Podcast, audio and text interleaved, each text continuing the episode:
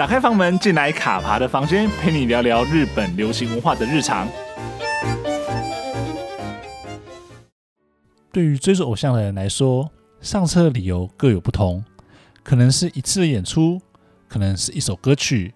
或是一次综艺节目的效果，甚至仅仅只是一句话而已。但是，光是这样子就已经足以成为风雨同行的理由了。毕竟，这一趟旅程并不一定是维持生命所需的阳光、空气或是水，但总是能在某个时刻倾诉内心。成为了度过每个难关的重要时刻。今天卡爬的房间系里剧爱单元就要和大家分享有关于偶像，关于我是如何在察觉时已经登上名为偶像的列车，爬上名为奶油版四六的板道。那我们就开始喽。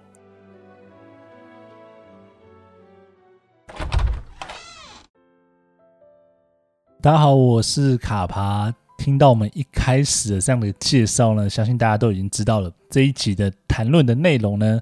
聊聊日本女子偶像团体乃木坂46相关的一些议题哦。其实呢，前一阵子写了不少有关于乃木坂四六的文章了，那不管是特别是针对团体或者是个人，然后也在这样过程中，我大概把时间拉长一点，发现说，哎，大概是从三年前开始呢，乃木坂46的文章呢开始出现在粉砖里面哦。那也是在大概这几天也被提醒的是说，原来我在粉砖上面写的第一篇有关于南木坂46的文章呢，竟然是翻译西野七濑的毕业公告。对，所以其实有在这样的一个背景之下呢，大概也是前两周吧，也有一些呃粉砖上面的朋友私讯我说提到这件事情，是发现我好像写的南木坂46的东西变得越来越多了，但是呢。他们就担心说会会不会因此就是挤压到原本写日剧的那些篇幅哦？那我的答案是呢，小孩子才做选择，我全部都要。其实这里也可以稍微跟大家聊一下，就是说其实呢，可能大家喜欢的乃木版已经六七年的时间了，但是呢，以前其实是比较少写或者说不写。一方面是因为我觉得，其实我是半路出家喜欢上乃木版的人啊，因为我不是从他们十年前刚结成的时候第一批就喜欢上了这个团体哦。所以其实后来在收集一些资料的时候，也发现说，真正钻研乃木坂46的大神们大有人在，而且大家都钻研的非常的深入哦。所以我其实何德何能能这样子卖弄？另外一方面呢，也会觉得说，其实呃粉专的重心当初成立的重心其实还在写日剧嘛，所以还是放在日剧本身啊，所以也会有特别去那时候也会特别避免写一些有关于乃木坂的一些文章哦。不过呢，在这几年过去呢，这边其实陆陆续续聚集了许多多来自各方的朋友们。那我也确实发现呢，虽然说不是所有的人啊，但是在支持的用铅笔写日剧这个粉砖的各位朋友之中呢，确实有一部分的人跟我一样是受到了楠木坂的应援哦。那并且一起在板道上面奔驰。所以说呢，虽然说我至今还是认为，比起呃很多圈内的大神们。来说，我对于乃木坂的认识仍有一段很大的差距，但却也是在每次的书写过程中呢，深刻体会到说，不管说是日剧啊，或者说是乃木坂46，都是我自己很喜欢的事物，所以我终究想着呢，要用文字来连接，然后并且传递这些情感哦。对啊，其实很大一部分是我自己的私心啦，但是呢，对于我一个这样写字的人来说呢。用我擅长的东西去诠释、去介绍这些我喜欢的事物呢，那就是我表达喜欢他们的方式之一哦。那接下来呢，就来跟大家聊聊我是如何跟龙崎扎卡 Forty Six 南木坂46这个团体结缘的哦。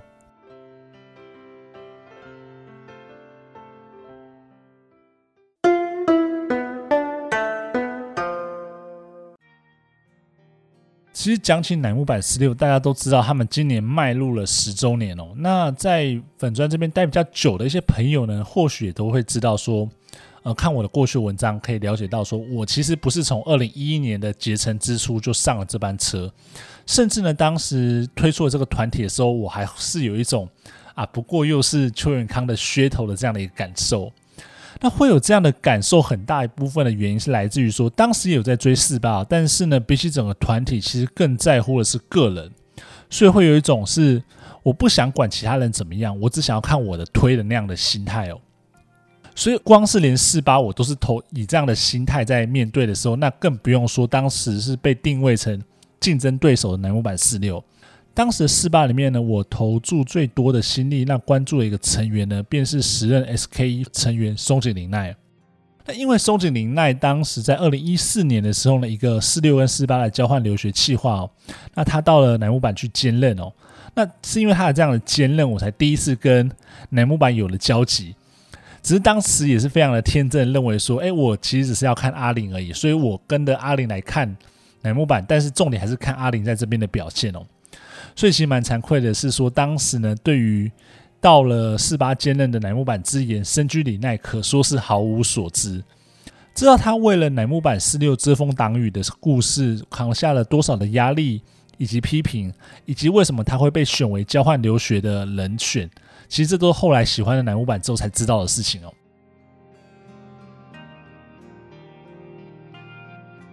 那回来讲到阿玲，其实当初就看着阿玲，那一路也从乃木板在哪里横跨到乃木板公式中，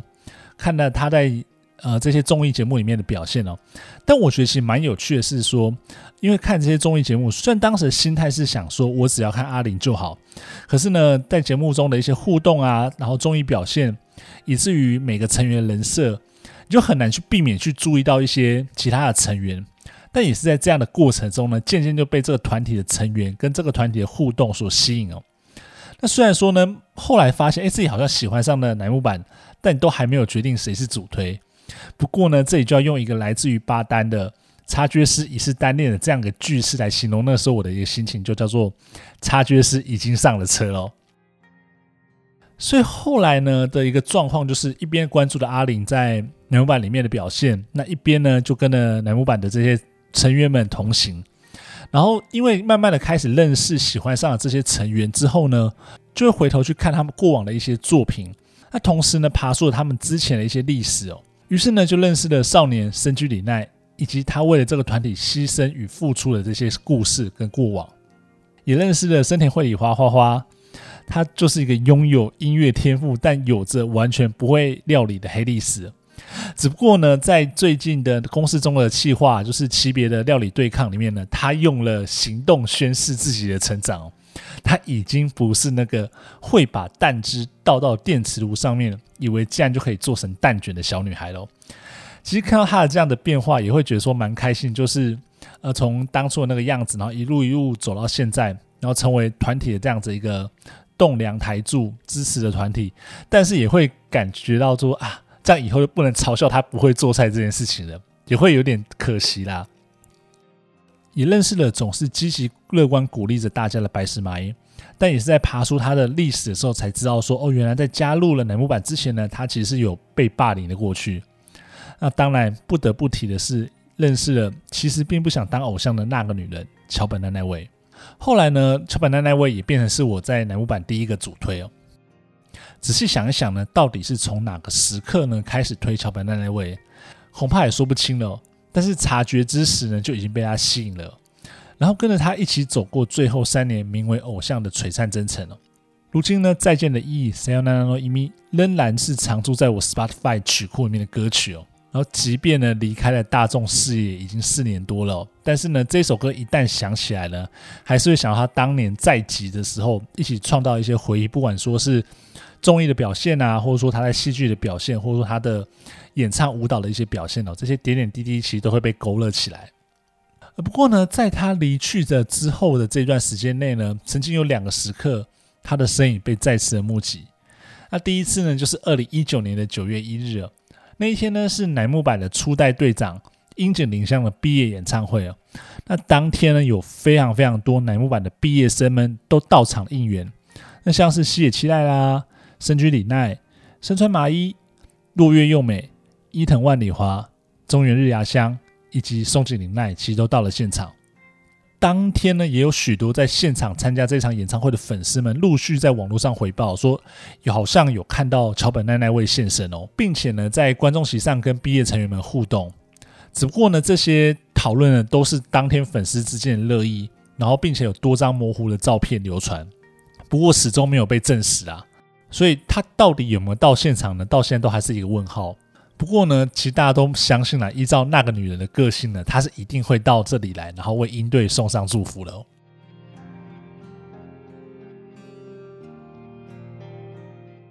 那另外一次呢，则是我称为国际桥推日的二零二零年七月一日。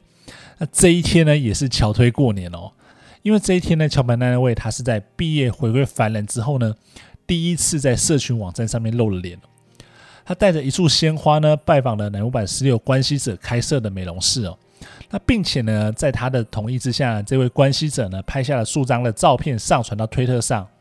那虽然说呢，戴着口罩呢，但大家都看得出来说，哎，是桥本奈奈未。那包括说，这位关系者写下的这些文字，说，哎，这是仅此一次的机会，类似这样的文字哦。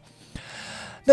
他的现身到底有多大影响呢？就是当天这些照片被上传到推特之后呢，直接冲上了日本推特热搜的第一名，你就知道说他的影响力有多大，而且大家多么想念他，多么期待可以看到他在现身。不过呢，这也是他最后一次在公众面前现身之后呢，又没有他的消息了。但是呢，我相信喜欢桥本奈奈未，然后所有的桥推呢，只要知道他过得好好的，那这样就好了。而在桥本奈奈未离去之后呢，后来呢，我更多的重心呢，就放在了他的孤独兄弟白石麻衣身上哦。那其实也是从白石麻衣那个时候开始啊，就会觉得说，哎，书写关于乃木坂事业的文章。好像是一件重要的事情，那比例也开始慢慢的增加。其实或许就是因为发现在即之时啊，没有替桥本奈奈未留下一些什么东西，因此才会更加觉得说啊，往后不能留下一些遗憾。因为都知道这些成员们其实，在团里面的时间是有限的，他们总有一天会要毕业，会要去奔向更大的舞台哦。那他们在即的时候，如果能够为他们留下些什么，那这样的话，即便以后他们真的毕业之后，也不会留下遗憾的。所以其实现在回头看看哦，在粉专里面跟乃木坂相关的文章呢，大概就是桥本奈奈未跟白石麻衣的内容，仍然是所有的成员之最哦。那此外呢，就是让我与乃木坂结缘的松井玲奈了。而此时此刻呢，又会不禁想到这件事情，就是如果没有阿玲的话呢，就不会有交换留学计划，那我也不会呢这么早跟乃木坂四六邂逅，然后不会为了这群女孩的热情感动。不会结识到生命中那抹难以抹灭被称为桥本奈奈味的绿色，也不会理解 Sayonara no Imi，不会在往后日子与白石麻衣并肩同行。然后呢，在疫情笼罩的二零二零，噙着泪水和他说声加内。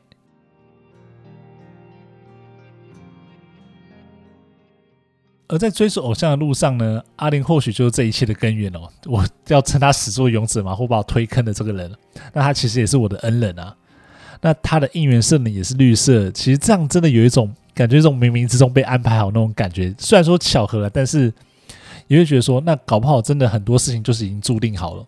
所以其实蛮庆幸后来有做这样的决定啊，就是呃做了这样书写的决定，然后记录了与南木坂同行的这些点点滴滴哦。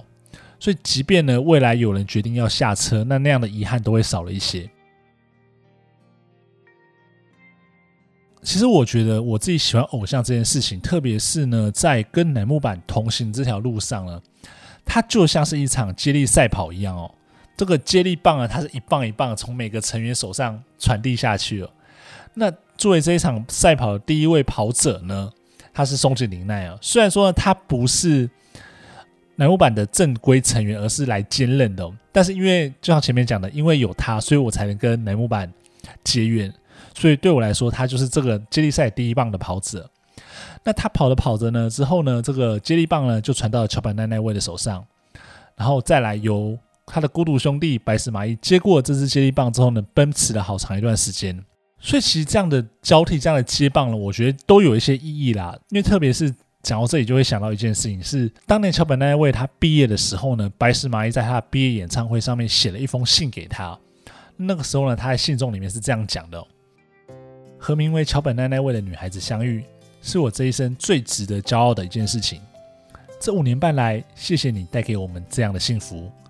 从今而后，请你以自己的风格走出属于你自己最棒的人生。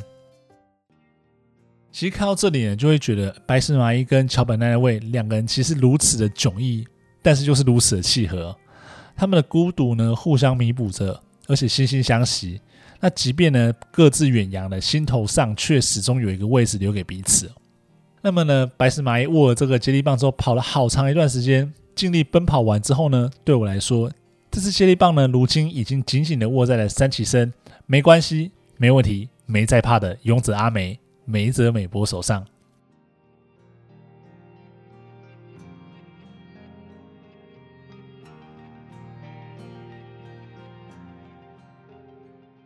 其实这样的交替呢，对我来说同样有特别的含义哦。因为熟悉乃木坂四六的人应该都知道，梅泽美波当初会加入乃木坂四六呢，就是因为白石麻衣哦。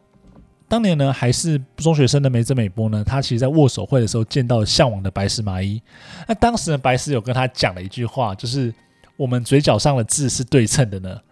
因为呢，他们两个人呢，其实的嘴角上面都有一字，那一个人的字呢是在左边，一个人的字是在右边。所以当时阿美听到了偶像的这席话之后呢，她不但当场哭了出来了，也决心要继续往偶像这条路努力，所以往后改变了她的人生。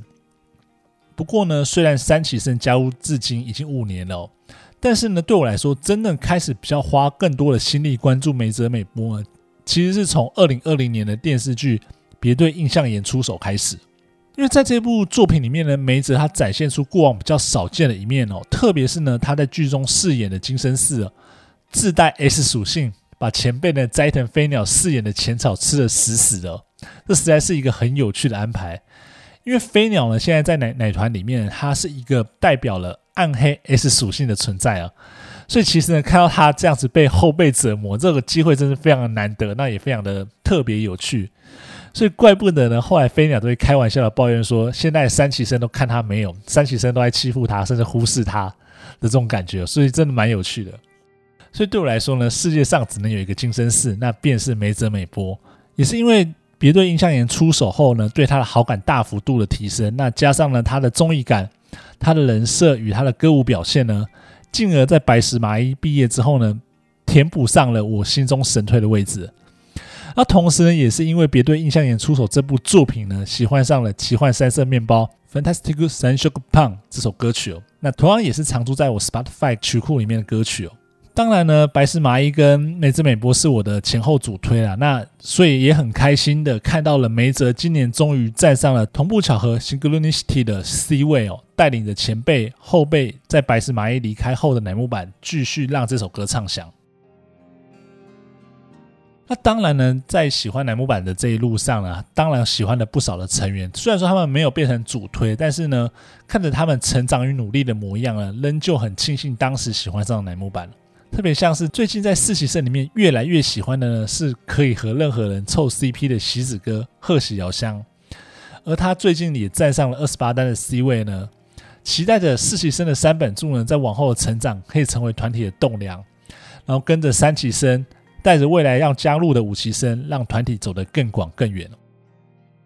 所以我一直会觉得是这样子啊，喜欢这件事情，它的本质是不会改变的。那或许呢，会随着年龄成长、经历或者是外在环境的转变，而有不同的方式诠释或调整。但是呢，这样的心情是不会消失的哦，不论是现在进行式，或是存在记忆之中。所以讲那么多，喜欢楠木板这么久了。其实可以聊、可以分享的东西还有很多。其实我之后也想要跟大家稍微整理一下，就之前楠木板他们有一部呃连续剧叫做《楠木板电影院》了，里面就是蛮特别的一些演出的一些故事，每个人的剧本演出的角色都不太一样。然后里面有几个故事我自己印象特别深刻，那或许之后会再做一期节目来跟大家聊这部作品哦。那今天呢，就稍微简单的一个很私心的方式来跟大家介绍，说我喜欢的楠木板，我怎么跟楠木板结缘。那如果之后呢，有机会，我也会再聊聊个别成员的故事，以及他们呃曾经参与的一些日剧演出的经历哦。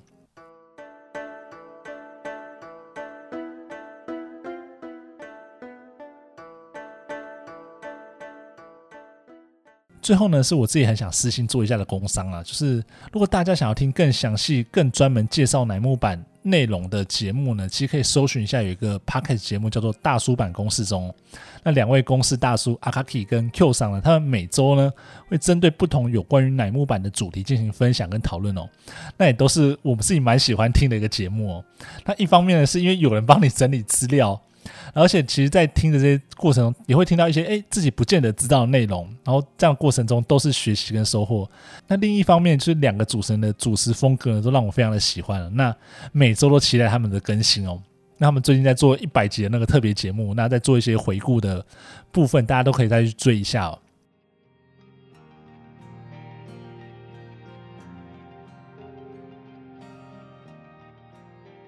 那以上呢，就是我们今天的节目。如果喜欢今天的节目的话，那请不要吝啬你的喜欢、订阅、分享，并且留下五星好评。那想要听什么样有关于日剧的介绍或文化，或是男版相关的主题呢？都可以在用铅笔写日剧的粉砖留言或私讯让我知道哦。那么卡帕的房间，下周见喽，拜拜。